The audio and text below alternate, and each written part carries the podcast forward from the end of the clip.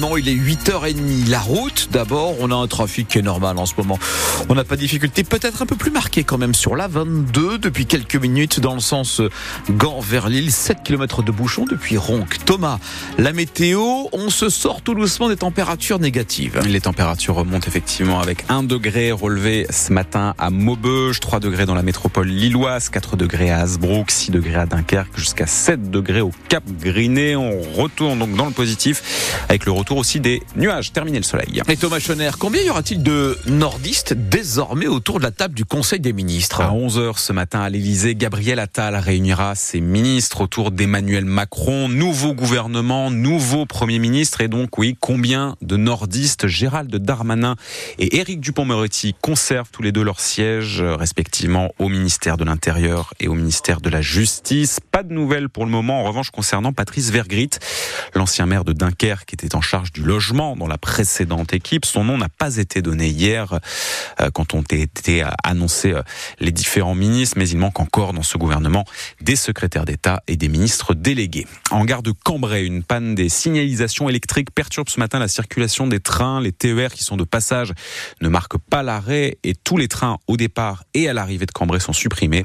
La SNCF prévoit une reprise du trafic dans les environs de 10 heures. Les pompiers étaient encore sur place euh, tout à l'heure à 6 heures du matin. Deux voitures se sont percutées à l'aube dans l'Arajois, sur la commune de Wanquetin. Un jeune homme âgé de 19 ans est gravement blessé. Une femme âgée de 42 ans est-elle plus légèrement touchée?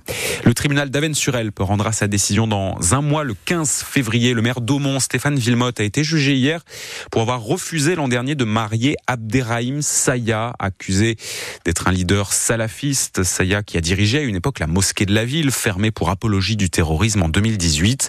Abderrahim Saya était à l'époque de ce mariage sous le coup d'une OQTF. L'union ne s'est pas faite. Saya a donc très vite été expulsé. Mais Stéphane Villemotte avait-il le droit, en tant que maire, de refuser ce mariage? C'est ce point qui a été abordé hier lors du procès. Bradley de Souza. Le fond du dossier, c'est de rappeler au maire d'Aumont la séparation des pouvoirs, s'insurge d'emblée maître Emmanuel Léquien.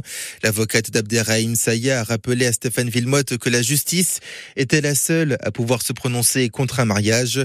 Le parquet d'Avennes-sur-Elle peut d'ailleurs solliciter en septembre 2022 ne s'y était pas opposé.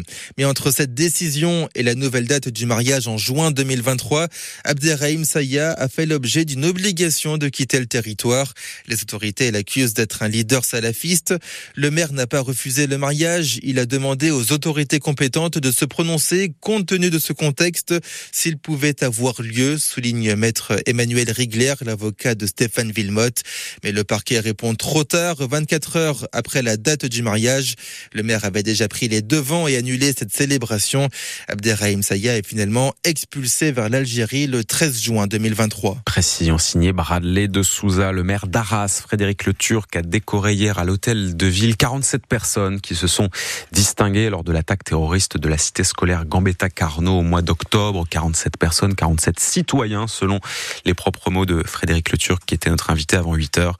Le maire d'Arras nous a dit aussi que la veuve de Dominique Bernard, professeur de français tué ce jour-là, réfléchissait à faire quelque chose pour faire vivre la mémoire de son mari, une initiative qui permettrait aux jeunes de s'exprimer. Il lui aura fallu passer 7h57 très exactement à travers les dunes de l'Arabie Saoudite, mais Adrien Van Beveren remporte ce matin la sixième étape du rallye Dakar. Le pilote nordiste et sa moto sont désormais quatrième au classement général à 9 minutes du premier.